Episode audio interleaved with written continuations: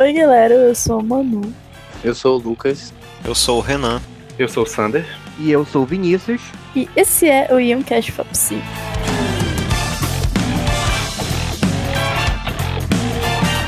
E no episódio de hoje a gente vai trabalhar o conceito de inconsciente coletivo baseado em dois textos do Jung. O primeiro é o capítulo O Inconsciente Pessoal e o Inconsciente Suprapessoal ou Coletivo, que é do livro Psicologia do Inconsciente. E depois o capítulo O Conceito de Inconsciente Coletivo do livro Arquétipos Inconsciente Coletivo.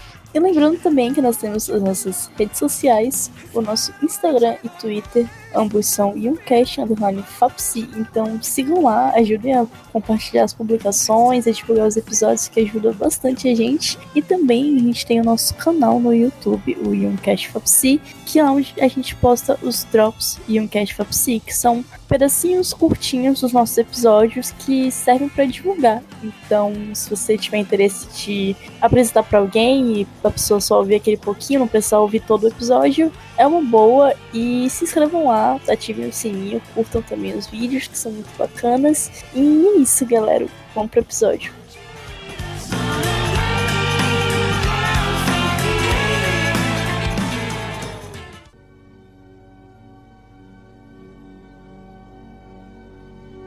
Então acho que antes de a gente entrar no tema do inconsciente coletivo em si, eu acho que a gente pode aqui relembrar brevemente os conceitos de consciente e de inconsciente pessoal, para a gente ter uma ideia do que, do que a gente vai tratar logo em seguida. Então acho que para começar, o consciente é um conceito que o Jung não chega a trabalhar tanto, e que é bem parecido com os conceitos que o próprio Freud já trabalhava e alguns outros psicólogos da época. O que vai ter mais diferencial é para ele vai ser que ele vai trabalhar o ego como conceito de centro da consciência, onde que o ego vai meio que ter essa figura de controle de auto autoconsciência que a gente tem, então meio que o que a gente tem de consciência é o ego, o que a gente pensa, esse tipo de coisa, e que é essa parte do psiquismo que é responsável pelos pensamentos, pelas percepções, os sentimentos, lembranças, esse tipo de coisa. E um detalhe importante é que o ego, o que o consciente ele é seletivo, ou seja, ele só vai admitir alguma parte dos estímulos e parte dos processos que estão acontecendo dentro, dentro de ti. O que quer dizer que não vai ser todos os estímulos que a gente está tendo fisicamente, sensações, esse tipo de coisa,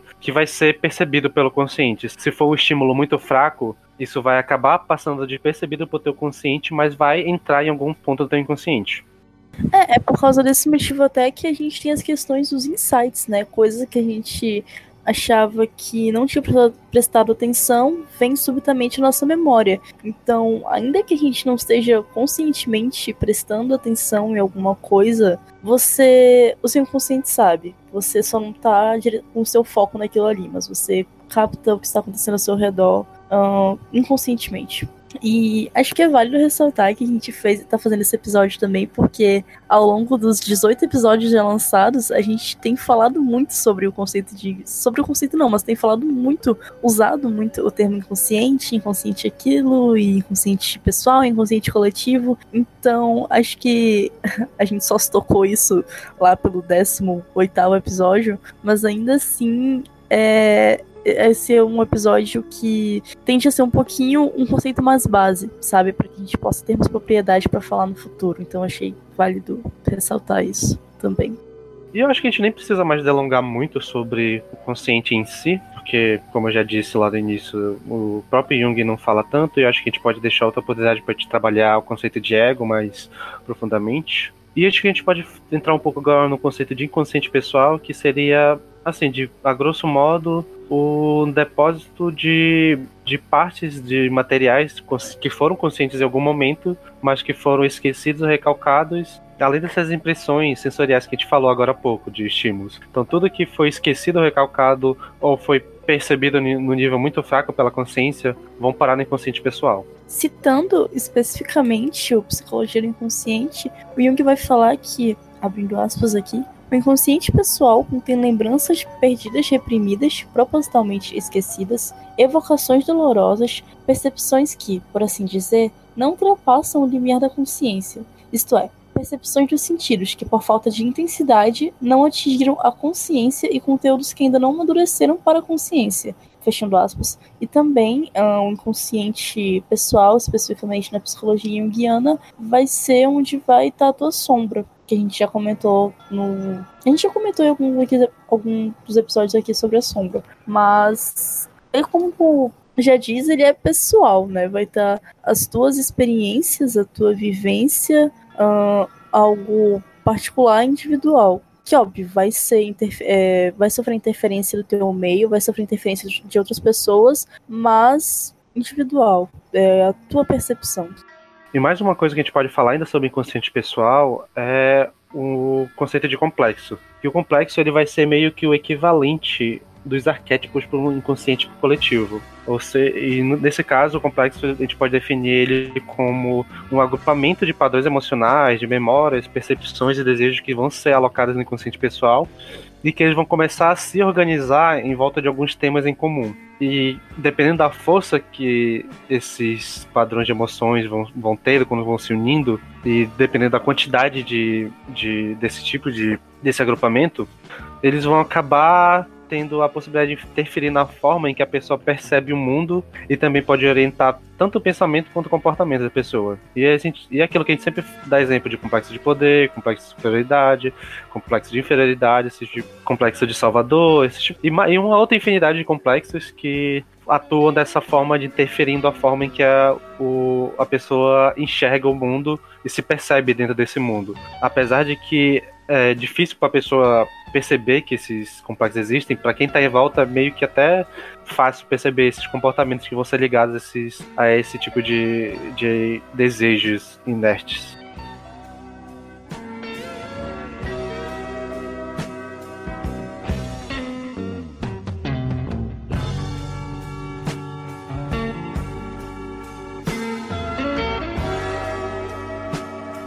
Então acho que agora a gente finalmente pode adentrar no conceito principal do Jung que a gente vai tratar nesse episódio, que seria o inconsciente coletivo. Para mim, a ideia do inconsciente coletivo do Jung é uma ideia sublime, é algo que, querendo ou não, é um, um símbolo muito presente na nossa realidade. Muitas vezes a gente, devido à nossa sociedade atualmente, né, racional, positivista, algumas pessoas podem tender a achar que isso é um conceito que vai completamente para lado da espiritualidade, do misticismo, do esoterismo. Porém, o Jung nesse livro, nesses dois livros, vai justamente contrapor essa essa ideia, esse preconceito em volta da sua ideia, né? Porém, novamente com muitos poréns, né? Porque eu tô falando da minha perspectiva, é, ainda é muito difícil fugir daquela noção, daquela noção que a gente vê quando começamos a estudar filosofia, né? Os dois os dois expoentes ali, os dois as duas ideias que se, se chocam, né? A tese e a, e a antítese, que seria do homem sendo uma tábua rasa e do homem já tendo alguma experiência trazendo com, com, com si, né? Trazer algo, já nascer com algo, já nascer com algo escrito ali naquela folha que está parcialmente em branco. Para mim ainda é muito difícil é, imaginar que o indivíduo já nasce com algo escrito na sua folha. E eu acredito que para muitas pessoas também é meio complicado, né? Visto que a gente está falando de um ser psicológico que a priori a gente vai ver essa psicologia, essa psique sendo constituída pelas mais diversas formas de convívio em uma sociedade. Mas aí o Jung vai trazer justamente isso que imagino eu que na época dele e até mesmo hoje em dia é uma questão polêmica, porque você basicamente fala de que o ser humano possui algumas ideias inatas, ele possui alguma coisa ali que é passado hereditariamente, alguma coisa que está no nosso DNA de certa forma, né? Que são as bases das, da construção de como a gente pensa, de como a gente imagina, que é a base da nossa psique. É, e o Jung puxa muito disso a questão dos arquétipos, principalmente. Ele se inspira, acho que se eu não me engano, na ideia do pensamento de Robert Mayer, né, que vai existir uma energia primordial inata a cada ser e que no caso dos arquétipos essa energia vai ser um comportamento que tem se repetido ao longo de várias e várias e várias e vários e vários vários anos e esse vai ser um padrão de comportamento. E dá muito contraste né, a gente pensar filosoficamente de, de como, uh, como isso impacta na vida do indivíduo, né? Porque se as pessoas elas já nascem com ideias embutidas, entre aspas, até que ponto vai isso? Vocês acham que. Isso perguntando não, não sei se necessariamente tem a ver com o episódio, mas vocês acham que as pessoas já nascem com pré-conceitos e preconceitos mesmo um, instaurados nelas? É, isso entra no quesito de ideia primordial também? Acho que as pessoas têm coisas que são tão inatas assim? Do meu ponto de vista, quase que é muita prepotência minha falar do meu ponto de vista racional, mas o meu ponto de vista de que tenta ver algumas as, as coisas pelo lado mais biológico, mais racional, me faz bastante sentido até, mesmo, mesmo que eu ainda tenha essas questões de, de da tábua rasa, né? De que o homem nasce sem nenhuma ideia inata. Porém, isso fica bem evidente quando a gente vai falar, pelo menos para mim, né? Dá até para fazer um paralelo, porque imagino que se eu me lembre bem, isso também se encaixa na teoria do, do inconsciente coletivo, que são os instintos, né? Porque a, o ser humano ali, o, o, o self vai ter a sua pulsão. O self vai ser não o gerador, né? Mas sei lá, o, o que vai distribuir essa pulsão. E aí, em alguns momentos, essa pulsão vai ser direcionada para o inconsciente coletivo, que vai ativar uma determinada área ali, que vai voltar com uma resposta. Quase que como um reflexo motor na minha cabeça, né? Pelo menos eu penso assim. Então, isso para mim fica muito ligado a essas, essas questões comportamentais, né? Por exemplo, em, em uma situação X, o, o indivíduo vai é, soltar determinada pulsão, vai ter determinada pulsão, que isso vai alimentar um determinado arquétipo, um determinado instinto, e esse instinto vai se manifestar emergindo do inconsciente coletivo, é, indo para a consciência desse indivíduo, sem que ele consiga, na maioria das vezes, ter alguma ideia do que está acontecendo ali, né? A gente indo para a questão de, de estímulo, de instinto de, de luta ou fuga, é mais fácil pensar nessa ideia. Mas, porém, também os arquétipos vão se manifestar, como a gente já viu, na arte, né? E eu acho que também a mesma noção pode ser aplicada. É, porque aos instintos biológicos básicos, a questão do luto ou fuga, mas também a, a esses outros instintos de padrões comportamentais, como uh, o, o, chamado instinto materno, por exemplo. Uh, eu me questiono muito sobre até onde isso seja uma coisa inata ou isso seja uma coisa que foi tão mastigada na sociedade que as pessoas começaram a se convencer de que isso, de que isso vai existir mesmo em todas as, as pessoas que vão ser mães, sabe? E ou então se até se essas duas coisas não são a mesma, né? Algo que foi repetido por tanto tempo que acabou virando um instinto mesmo. Pelo menos o que eu consigo entender desse conceito, o que vai ser herdado, o que vai ser inato da gente não vai ser a coisa em si, mas a forma de reagir à coisa, à situação. Ou seja, desse teu exemplo do instinto materno, é, essa toda a construção que tem em volta desse desse dessa quase que obrigação, né, de cuidado com o filho, que foi passada por várias, já foi sendo preenchida por todas essas gerações, a meio que acabou imprimindo uma reação base, não que você vai ser programado para fazer aquilo, mas você vai ter uma forma de enxergar aquilo e quando você tiver contato com aquele estímulo, o seu padrão de comportamento vai estar tá ligado a essa forma de que foi herdada, que é o que meio que deu certo para as outras gerações anteriores. Então, é tanto foram tantas tentativas que deram certo, que foram funcionando para aquelas pessoas naquele certo momento da, da história, que elas foram sendo imprimidas para as outras gerações por esse instinto psicológico e que o que tu vai o que vai ter impresso em ti não vai ser necessariamente a ação, mas a forma de reação no caso. Será a forma de como tu vai enxergar aquilo e como tu vai agir a partir do que tu vai enxergar por essa ótica que tu herda. É, né? Tu não vai ter o caminho, tu não vai ter a ação propriamente dita, né? Tu vai ter um caminho ali, uma trilha que já foi aberta por não sei como é que a gente poderia falar isso.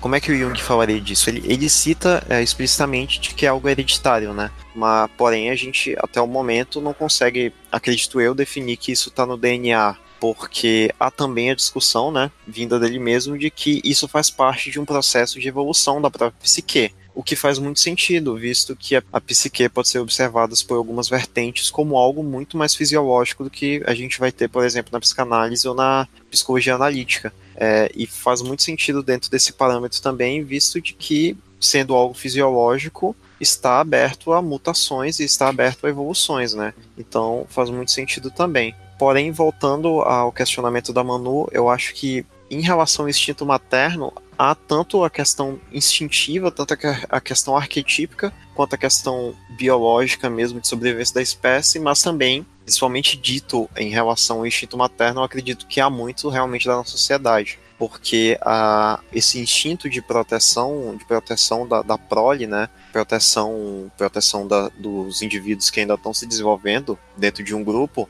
eu acredito que é inerente a todos os indivíduos que fazem parte daquele grupo. Porém, dentro da sociedade, é, a gente acabou atribuindo ao ao feminino essa questão de ser a protetora, de ser quem vai cuidar, de ser quem vai valorizar isso, primeiramente em detrimento até de si mesma, né? Então acredito que há essas duas facetas e elas andam juntas nesse caso. E talvez, até viajando um pouco aqui, até pelo fato do, nesse caso do, desse instinto protetor da prole, pelo fato do filhote humano ser um, um animal bem frágil e difícil de crescer, levando anos para ter um desenvolvimento a poder se, se libertar, né? Poder agir sozinho. 35 acaba que... anos, pra ser mais tipo isso. E acaba que essa relação é, psicológica acaba sendo muito mais forte, muito mais presente, porque ela acaba sendo tem uma convivência muito maior do que nas outras espécies. Então, meio que seria basicamente esse instinto sendo reforçado pela até pela natureza da criação humana por ser tão longa e tão dependente do, de cuida, cuidados, né? É, e daí tu já mete um monte de problema com a mãe, um monte de problema com o pai, complexo disso, complexo daquilo. Mas é, uh, o modo como a gente se desenvolveu leva a gente a criar muito, muito mais relações, criar laços afetivos, é uma complexidade absurda mesmo. E sobre isso que eu tô falando, dos arquétipos especificamente, é, vai ser uma experiência comum. E não só falando do sentido biológico, mas também vai ter questão cultural, né? De como o que é bem bem ressaltado na obra do Jung, como em diversas culturas vai ter um, um mito principal muito parecido. Vai sempre ter alguns pontos que são muito parecidos. Então, meio que uma experiência comum que foi ocorrendo ao longo de muito tempo em muitas civilizações diferentes. Então, outra explicação para ser algo tão intrínseco a gente, a forma como a gente se organiza, é, o, o, mundo ocidental como ele é, os deuses que a gente cultua, sejam eles qual for, é, novamente, novamente vou fazer o paralelo com a biologia, né? Sendo, tendo só o, o mais básico de biologia que eu poderia ter. Mas é muito, muito semelhante, por exemplo, à evolução das espécies, né? Porque a gente tem, tem lá, teoricamente, teoricamente dentro de uma teoria científica, né? Que é algo completamente diferente de uma teoria no sentido mais popular da palavra. Mas enfim, teoricamente houve ali o, o elo perdido, não elo perdido, na verdade. A primeira bactéria ali que originou os. A, começou a se multiplicar, começou a evoluir e originar formas de vidas mais, mais complexas, né?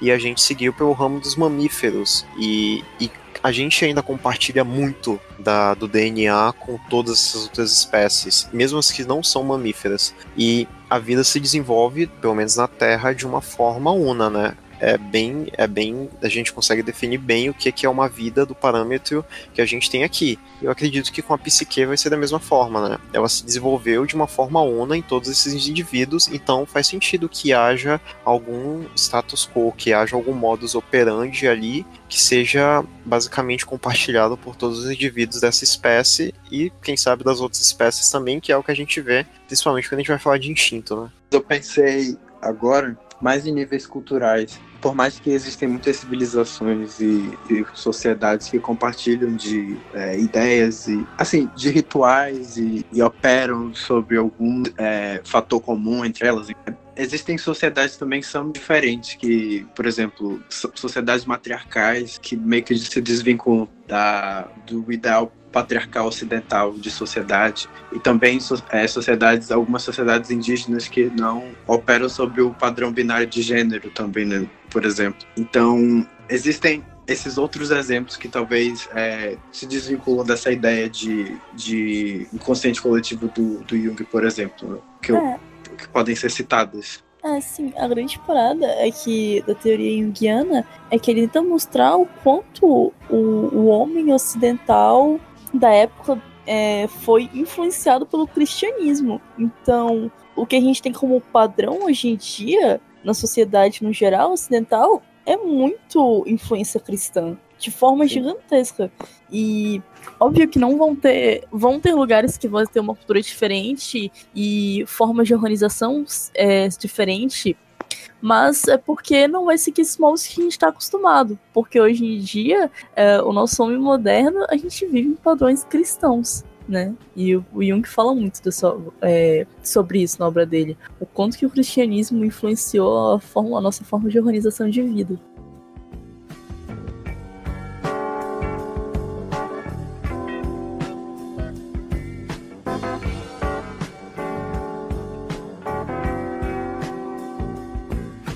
Então, a gente tá aqui, né, falando um bocado de coisa, inconsciente, consciente pessoal, separado, então a gente bora aqui começar a fazer algumas definições, ou pelo menos tentar, né, que o próprio Jung, ele vai, vive mudando as definições que ele dá, então a gente vai só pegar como base que a gente pegou esses textos. Então, acho que a gente pode começar falando é que o inconsciente coletivo, ele é a parte da psique que é a camada mais profunda e é aqui que não vai ter menos contato com o consciente e que seria basicamente preenchida tal qual o inconsciente pessoal é preenchido de complexos, o inconsciente coletivo vai ser preenchido dos arquétipos. Bem, os arquétipos são representações simbólicas que emergem do inconsciente e eles são é, categorizados como pensamentos elementares ou primordiais. Ou seja, voltando àquela questão de algo que é inato, né? Algo que foi adquirido hereditariamente passado de geração em geração e desenvolvido dentro dessas gerações. Portanto, o arquétipo vai ser nada mais do que esse pensamento primevo, né?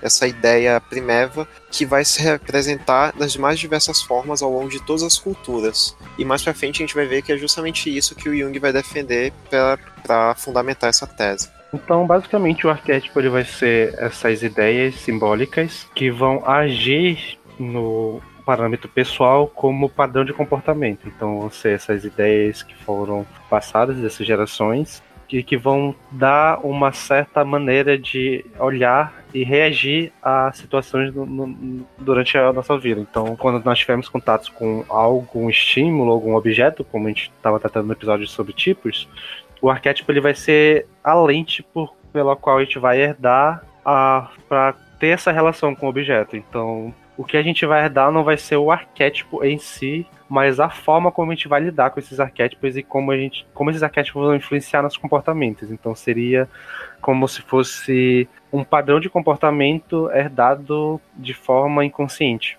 Vamos pensar, sei lá, uma professora de uma creche, de uma escola de crianças pequenas. E ela cuida dessas crianças, ela alimenta, ela trata ela bem delas, ela escuta elas. Então, em algum determinado momento, para alguma daquelas crianças, de alguma forma, ela vai assumir um arquétipo de mãe bondosa, que vai cuidar das crianças, que vai ser prestativa, que vai ser amorosa. Entende? É mais ou menos essa a ideia. É, tipo, reações que vão vão ser ações que vão despertar é, ações e comportamentos por essas lentes que a gente vai ter essa herança. E o que a gente pode também definir de arquétipo é que, coisa que a gente já definiu em outros episódios, que a gente nunca vai lidar com o arquétipo em si, mas só com uma imagem do arquétipo que seria o conceito de imagem arquetípica, que é aquilo que a gente definiu lá nos primeiros episódios, que é o lance do símbolo e signo, que o arquétipo ele vai ser um símbolo, ou seja, para o Jung ele não vai ter é, o esgotamento de significado. Ele sempre vai significar algo além dele mesmo.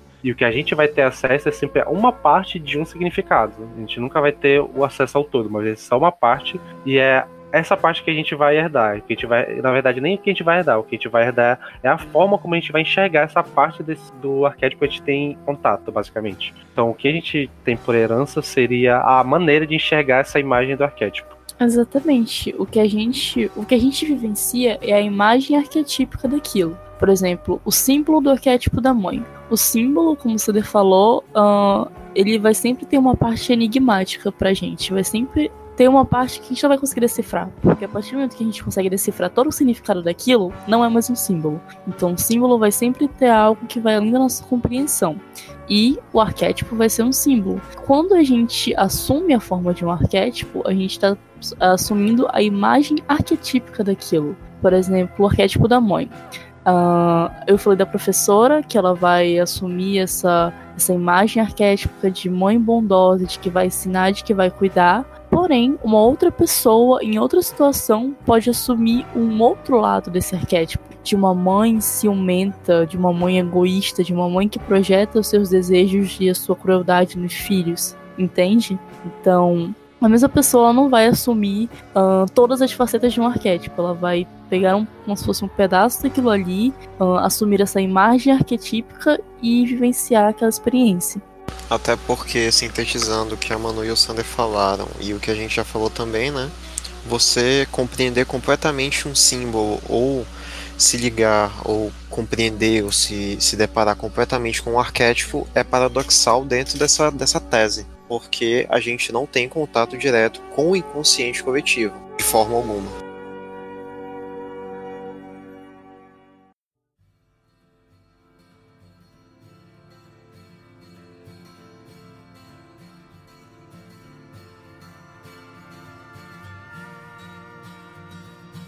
E um exemplo recorrente que Jung dá para tentar explicar o conceito dele, né, do inconsciente coletivo e arquétipo, tipo de coisa, é quando ele vai citar os conceitos de instinto, que ele vai falar, né, sobre, até chega a citar o Freud ou Adler falando da psicologia de natureza pessoal, que vai falar sobre pulsões, sobre desejos sexuais ou de autoafirmação, e que ele fala que para, esse, para essas psicologias a, o conceito de instinto ali não é negado, mas ele é pouco explorado, e que essa comparação com o instinto que ele vai fazer, ele vai definir que basicamente o arquétipo ele seria como um instinto psicológico, ou seja, ele vai agir tal qual o instinto biológico age de forma inconsciente, o, instinto, o arquétipo e os instintos psicológicos vão agir dessa maneira.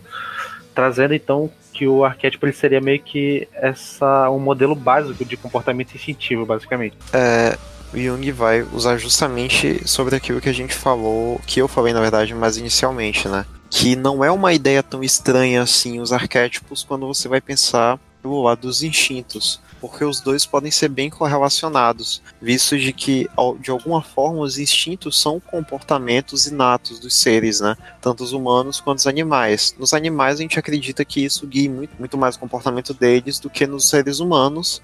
Ainda assim, é inegável de que os instintos são completamente presentes no nosso dia a dia, no nosso cotidiano e na nossa vida de uma forma geral. Dessa forma, os arquétipos também serão. E o Jung até usa esse exemplo dos instintos de como eles são facilmente admitidos como existentes e que influenciam as pessoas, para até dar uma defendida no, nos conceitos deles, afirmando que, apesar de que acusam ele frequentemente de misticismo quando ele vai falar sobre inconsciente coletivo, arquétipo, esse tipo de coisa, que ele vai insistir que basicamente o inconsciente coletivo ele estaria esse paralelo que é possível provar, mas e que ele não é exatamente uma questão de especulação filosófica, mas sim empírica, que foi baseada na experiência dele e que ele vai tentar argumentar mais pra frente com algumas evidências que ele acabou colhendo durante o trabalho dele. E até nessa parte de defesa, né, ele vai até falar que não só existe essa meio que relutância a aceitar esses conceitos de consciente coletivo, catch e etc., como já diria o Renan. É, mas além disso, a psicologia personalista, como ele chama, ela procura até negar a existência dos arquétipos e até ele diz até que até destruí-los, né? Tipo, reduzindo a tudo a causa pessoal, que basicamente vai ser uma crítica dele dizendo que tudo que acontecer com o indivíduo vai ser de origem pessoal. Exatamente. E a partir daí vai falar com as neuroses, que as neuroses elas vão ser explicadas como algo particular e coisas muito, muito pessoais, muito, muito do indivíduo, onde vai ser negado totalmente a questão arquetípica. E aí ele fala, mas se a neurose é uma questão de incompatibilidade geral, ou caso um estado prejudicial, um número bem grande de indivíduos, somos obrigados a constatar a presença de arquétipos. Uh, uma vez que na maioria dos casos as neuroses elas não são apenas fenômenos, fenômenos particulares, mas sim sociais. Então a gente tem que admitir que geralmente há a presença assim de arquétipos. O tipo de arquétipo que corresponde à situação é reativado, e disso resultam as referidas forças motrizes ocultas dos arquétipos, que por serem explosivas são perigosas e têm consequências imprevisíveis. Então, se tantas pessoas estão apresentando comportamentos tão parecidos, como que isso vai ser algo tão individual? Como que tu vai negar que há, que há sim a questão dos arquétipos nisso? Então foi um exemplo bem inteligente que ele deu e muito refutando isso que o senhor tinha falado de o como a psicologia tenta ao máximo é, individualizar todas as questões ao ponto de que tudo vira meramente pessoal. Não que isso não seja importante, não que isso não, não seja algo certo, não é uma questão de certo e errado, mas sim de como você faz essa, essa análise, do que você leva em conta e no que você está negligenciando quando você faz uma análise a partir desse pressuposto. E eu acho que até se a gente, é, a partir desse, dessa afirmação que ele diz que a maioria dos casos das neuroses tem mais influência social do que pessoal, e que a cultura, as sociedades, tudo isso vai ser construído a partir de influências também do inconsciente coletivo, sendo construído por ela e também construindo o inconsciente coletivo, dá para fazer essa relação de que provavelmente essas neuroses também se são sociais, o que para mim faz sentido. Vai ter alguma coisa arquetípica ali no meio, porque a base do social e do coletivo vai ter arquétipo no meio, porque vai ser a influência pelo qual é, o, a base pelo qual esses conceitos e essas manifestações vão ser geradas. Então,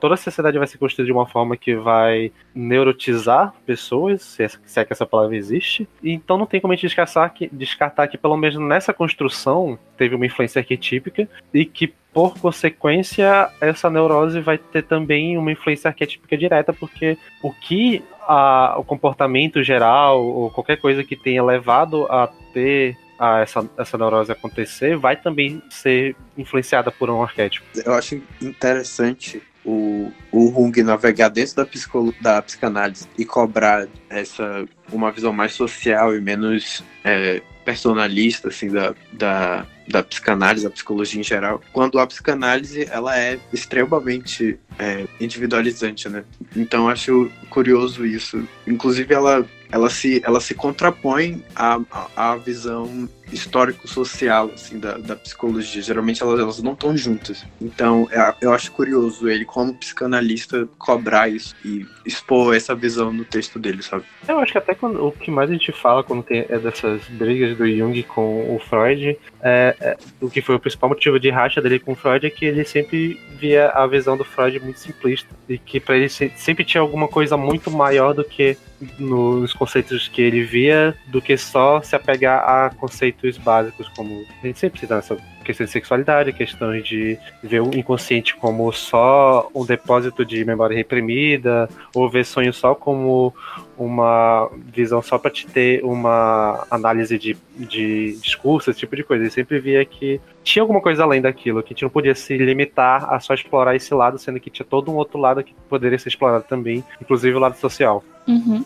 Só frisando a questão da neurose e citando o livro aqui, o último parágrafo desse tema, que fica extremamente explicadinho isso que a gente estava falando, abrindo aspas. Há tantos arquétipos quanto situações típicas na vida. Intermináveis repetições imprimiram essas experiências na constituição psíquica, não sob a forma de imagens preenchidas de um conteúdo, mas preceptualmente apenas formas sem conteúdo, representando a mera possibilidade de um determinado tipo de percepção e ação. Quando ocorre algo na vida que corresponde a um arquétipo, este é ativado e surge uma compulsão que se impõe a modo de uma reação instintiva contra toda razão e vontade ou produz um conflito de dimensões eventualmente patológicas, isto é, uma neurose. Então, o modo como um arquétipo vai agir, o modo como uma pessoa vai agir perante aquele arquétipo pode desencadear essa reação, e no caso a neurose.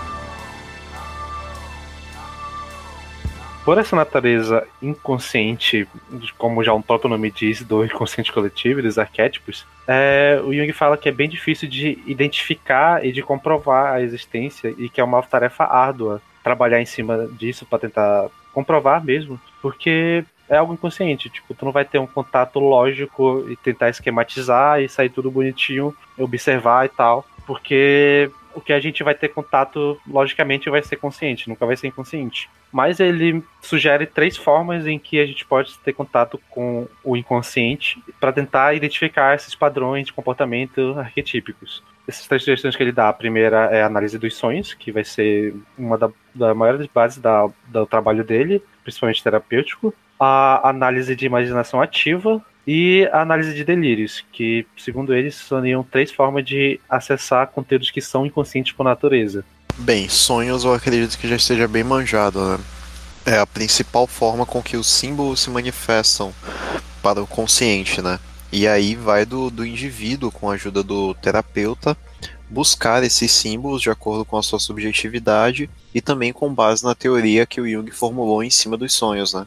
Uh, a imaginação ativa geralmente ocorre com o terapeuta uh, dando estímulos, eh, falando sobre imagens e geralmente coisas que aconteceram no sonho dessa pessoa. E meio que deixando que a imaginação dela vá tomando ela, só que isso com o terapeuta guiando e vendo qual a interpretação que a pessoa vai ter dessa, dessas imagens oníricas que o terapeuta vai mostrando para ela, de certa forma, vai contando, vai guiando. Só que é uma prática perigosa, porque a pessoa entra num pequeno devaneio daquilo ali, pode chegar a um nível muito extremo, a pessoa pode se perder naquilo que ela tá falando, pode chegar em algo muito profundo, então não tentem em casa sem a presença de um terapeuta. Tipo isso. Mas é uma, um método interessante porque ela praticamente é a única maneira que você vai ter de tentar explorar esses, esses materiais inconscientes numa conversa. Tipo, deve existir alguns métodos, tipo, sei lá, hipnotismo, esse tipo de maneiras em que a pessoa fica fora do controle, mas o próprio Jung já falou em algumas obras dele que ele prefere não atuar com esse tipo de, de métodos porque ele não gosta quando o paciente fica à mercê do que ele,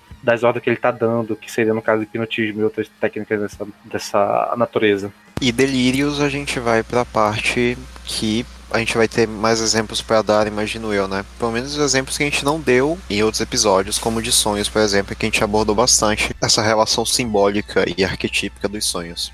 Sim, e no Mas, caso, o delírio seria meio que a patologia em si, que quando você está num estágio patológico avançado, uh, teoricamente, segundo a, a, visão do Jung, o teu inconsciente vai estar tá muito mais é, em contato com a, a, o ego do que o consciente. Então, o que estiver saindo da cabeça de um delírio, de um delirante, teoricamente vão ser imagens e conteúdos que estão vindo direto no inconsciente do, do, do paciente, no caso.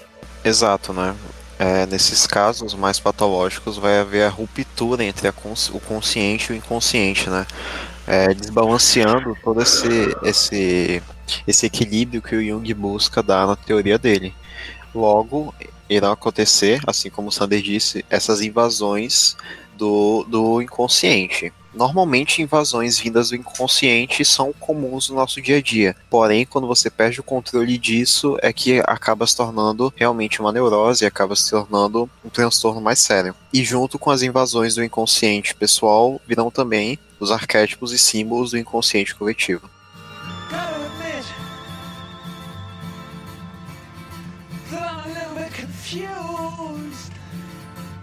Bem, e para finalizar, né, o Jung vai exemplificar toda essa teoria na prática, puxando mais pelo lado do delírio, né, onde ele vai narrar a situação onde ele era psiquiatra e terapeuta dentro de um hospital psiquiátrico, e ele certa vez se deparou com um de seus pacientes que é, contando ele, né, era um paciente bem complicado porque ele parecia apresentar algum complexo de superioridade, então ele nunca se dava bem com quase ninguém e apenas o Jung, o nosso carismático Jung, conseguia ter algum contato e ter algum avanço na terapia com esse paciente, visto que o paciente gostava dele.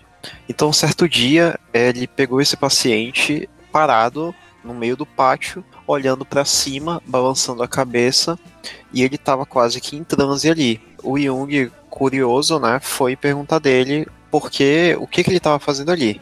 E também ele tomou anotações sobre o que o paciente respondeu. O que o paciente respondeu foi o seguinte: que ele estava basicamente vendo um pênis no sol e esse pênis controlava o, a direção em que o vento fluía. E o Jung ficou muito ele não soube, na verdade, ele anotou essa ideia, claro, por ser algo que foge completamente da realidade, mas ele não sabia de onde aquele paciente poderia tirar daquilo, né? E é, alguns anos depois foi descoberta em alguns, alguns manuscritos antigos, não lembro exatamente de onde, depois vocês podem complementar para mim, por favor, é, uma parte da. basicamente um, um mito em que o Sol realmente possuía um pênis, um, objeto fálico, e que esse objeto fálico era decisivo para controlar a direção em que o vento corria. E o paciente não teria como ter tido nenhuma, nenhuma, nenhum conhecimento sobre esse texto, até porque foi algo, uma descoberta recente, e essa, essa situação serviu pro, de uma das formas do Jung exemplificar essa teoria do inconsciente coletivo, dos arquétipos, dessas situações que se repetem em diversas culturas e em diversos povos em diversos indivíduos. E foi a partir dessa experiência, né, de ter coletado um manuscrito, um papiro que tinha sido recém-descoberto e que tinha muita relação com um devaneio de um esquizofrênico que ele tinha tratado anos atrás, que ele começou a ficar instigado com essa ideia de sistemas semelhantes. E ele começou a pesquisar, né, que nessa época ele já estava tendo mais contato com, com religiões, mitologias, tá, meio com, com arqueologia no geral, e ele começou a ver que algumas culturas espalhadas pelo mundo tinham é, histórias mitológicas com esse mesmo tema, desse sol, com alguma espécie de objeto fálico que também era tinha alguma influência no, no vento. E foi por essa. E ele começou a ajudar outras religiões, mitologias e culturas, etc. Ele foi vendo que existiam algumas culturas que pelo tempo e pela geografia, não tinham como ter contato, mas que ainda assim dividiam histórias, costumes, é, mitologias, coisas, temas mitológicos, na verdade, que não teria como ter tido contato prático, né? Então, um contato direto. Então, a partir daí ele vai começar a ajudar mais, mais sobre isso, vai começar a reler relatos e anotações que ele tinha feito de pacientes com delírios e vai começar a identificar padrões simbólicos no, nesses delírios e tentando estudar a história dos pacientes e ver que a maioria deles não teria como ter acesso a essas informações anteriormente. E acho que até a gente pode dar um exemplo meio idiota, mas é que a gente sempre vê por aí com esses programas sensacionalistas de, de alienígena, que é o lance das, das pirâmides, né? Que é uma forma que é de construção que está ao redor do globo e que muita gente não entende, todo, tem todo um mistério por trás, mas que se a gente for parar para pensar, é, é, tipo, é uma forma básica de construção que é você fazer uma base maior que vai ficando menor distribuindo peso. E que, apesar dessas culturas não tiverem tido contato direto, essa ideia, esse conceito pode ter sido dividido, segundo a teoria de Jung, em várias culturas, por isso que existem tantas construções, tantos deuses que são têm temas em comum claro que alguns realmente tiveram contatos, mas tem alguns que de civilizações que nunca se conheceram na vida e até de até na atualidade pessoas que talvez não tenham contato com esses símbolos distantes e ainda assim tem esses temas semelhantes, então mais ou menos foi daí que o Jung parte ao princípio para ter uma análise empírica do, do conceito de inconsciente coletivo. Sim, exatamente. Isso das civilizações, por exemplo. Uh, é, quando há, há essas civilizações com abre aspas, religiões muito parecidas e ritos, ritos muito parecidos, vale a gente também para pesquisar se essas civilizações tinham rotas marítimas parecidas, se faziam comércio entre si. Então, essa, esses pequenos não, nesses detalhes históricos uh, também fazem diferença na construção de uma cultura no geral. E isso óbvio para civilizações que coexistiram, né? Que existiram na mesma época e que mantiveram relações entre si. É, o conceito do inconsciente coletivo já é bem mais amplo que isso. E se eu não me engano, tem uma historinha, mas é verdade, isso eu não, eu não sei exatamente os detalhes. Que o Jung, ele, em algum momento da infância dele, ele esculpiu um bonequinho de madeira, não lembro exatamente qual situação, e esculpiu lá um bonequinho, guardou. E muito futuramente depois, acho que quando ele revisitou a casa dele, ele descobriu que o bonequinho era muito parecido com alguma algum instrumento de alguma outra cultura que eu não vou lembrar agora, mas isso foi um exemplo prático de da teoria dele se aplicando à vida dele, né? Então, é, quando ele foi começando a juntar essas peças e a formular essa teoria, muita coisa se encaixava e de fato fazia sentido. E até no, no livro né, ele vai explicando né, que a partir desses contatos com tantos com essas histórias de mitologias, com esses símbolos de sonhos e delírios, que teria uma comprovação empírica, só que ele alerta que se for levar uma pesquisa a sério quanto a isso, que não é só, sei lá, uma pessoa sonhou com uma cobra, então se tem uma lenda com cobra, vai ser a mesma coisa. Por isso que é, que é bem além disso, né? Então você tem que entender qual é o simbolismo que aquela pessoa tem para isso, que para a cultura que ela está inserida tem aquele simbolismo de uma cobra, por exemplo, para tentar fazer uma comparação com uma outra, para ver se tem alguma coisa que encaixa.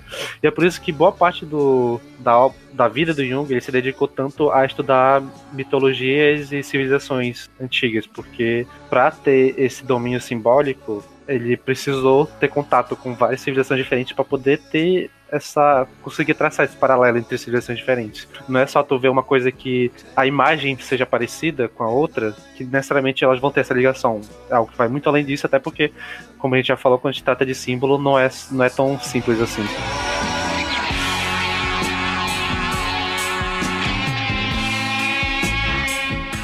Bom, existem aspectos em comum entre as sociedades, esse é um dos pontos que o, o Jung trata dentro do seu texto, e isso não deixa de fazer sentido, assim, se a gente for pensar é, a, a cerne do, do conceito, mas essa visão inerente e quase que biologizante da, da vida, ela tem as suas controvérsias, né, e tem as suas, as suas contraposições. Então, é um conceito muito interessante, mas que, assim como todos os outros conceitos, eles têm que ser colocados em, em questão.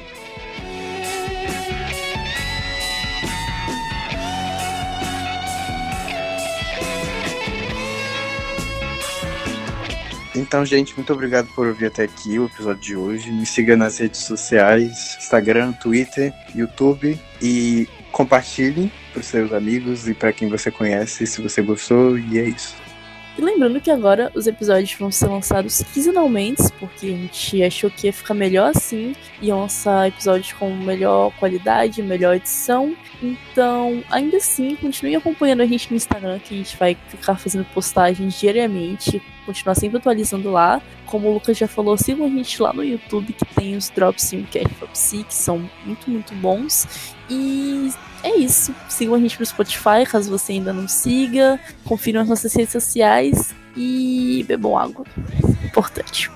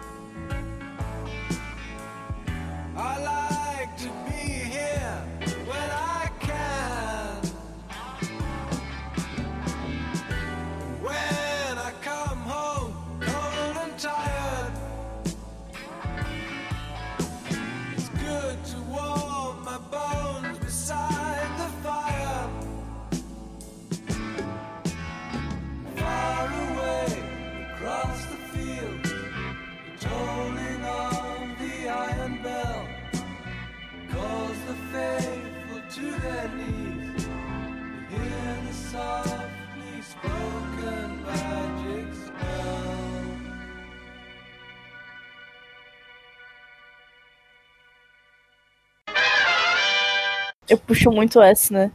Ah, todo mundo puxa. Ah, tá. É, eu até postei uma vez que no Twitter que a palavra que a gente consegue mais ver o sotaque amazonense é quando a gente fala sensação. A gente fica sensação. Sensação, é. E a gente fala bastante aqui nesse, nesse podcast essa palavra. Sensação. Fantasmas no meu quarto. Como seria não puxar o S em sensação? Tipo, muitos S. Como que você fala não puxando o S? Ei, ei, ei, foco. Como é que se fala errado, né? Foco, foco. Né? Ai, muito bom quando a gente começa a falar com complexidade de coisas que a gente não faz ideia, né? Pô, eu não sabia era a porra que eu tava falando. É, Eu sei o que eu tô falando, eu só não tenho profundidade. Que. Ele, ele dá o. Ele dá o, o Jung explain dele, né? Fala mal dos outros. Todo livro ele faz isso. Ele, Agora ele citou o Adler, né? Até pra dar uma variada só. né? Ele falou. Ah, símbolo fálico, tem que falar. Momento fálico. Né? Falou pra cara do Freud o livro todo, né? Pra finalizar falando de pinto. Caralho, vocês falaram tudo, gente. Deixa eu ver aqui, deixa eu pensar. Me, me deem, me deem, tipo, palavras-chave. Pênis. Sol, Ah, coletivo, inconsciente. seria. Ela colocou a barra lá em cima, né? Tipo, 15 dias pros episódios ficarem melhores. Pois Agora- é, já tô. Já era, já era. Tô vendo essa responsabilidade aí. É, aí é contigo, Sandra. Mas o nosso cronograma tá top. Temos melhores. E. Mas a gente vai estar. Lucas, tem alguém gemendo aí no teu microfone. Alguém gemendo? Sim. Como assim, cara? Caiu no, no gemido do zap. né? Meu Deus. Será que foi a cadeira? Olha aí. Tá tendo barulho? Não, É que eu tô com a cadeira balançando. ele tá querendo disfarçar pra, pra me pegar aquele. Literalmente, eu posso mostrar que não tem ninguém aqui. Tá Tá, deixa eu refazer, deixa eu refazer. Perdão pelo. Tá bom. É, eu não sei o que que foi, gente. Vou, vou coisar aqui.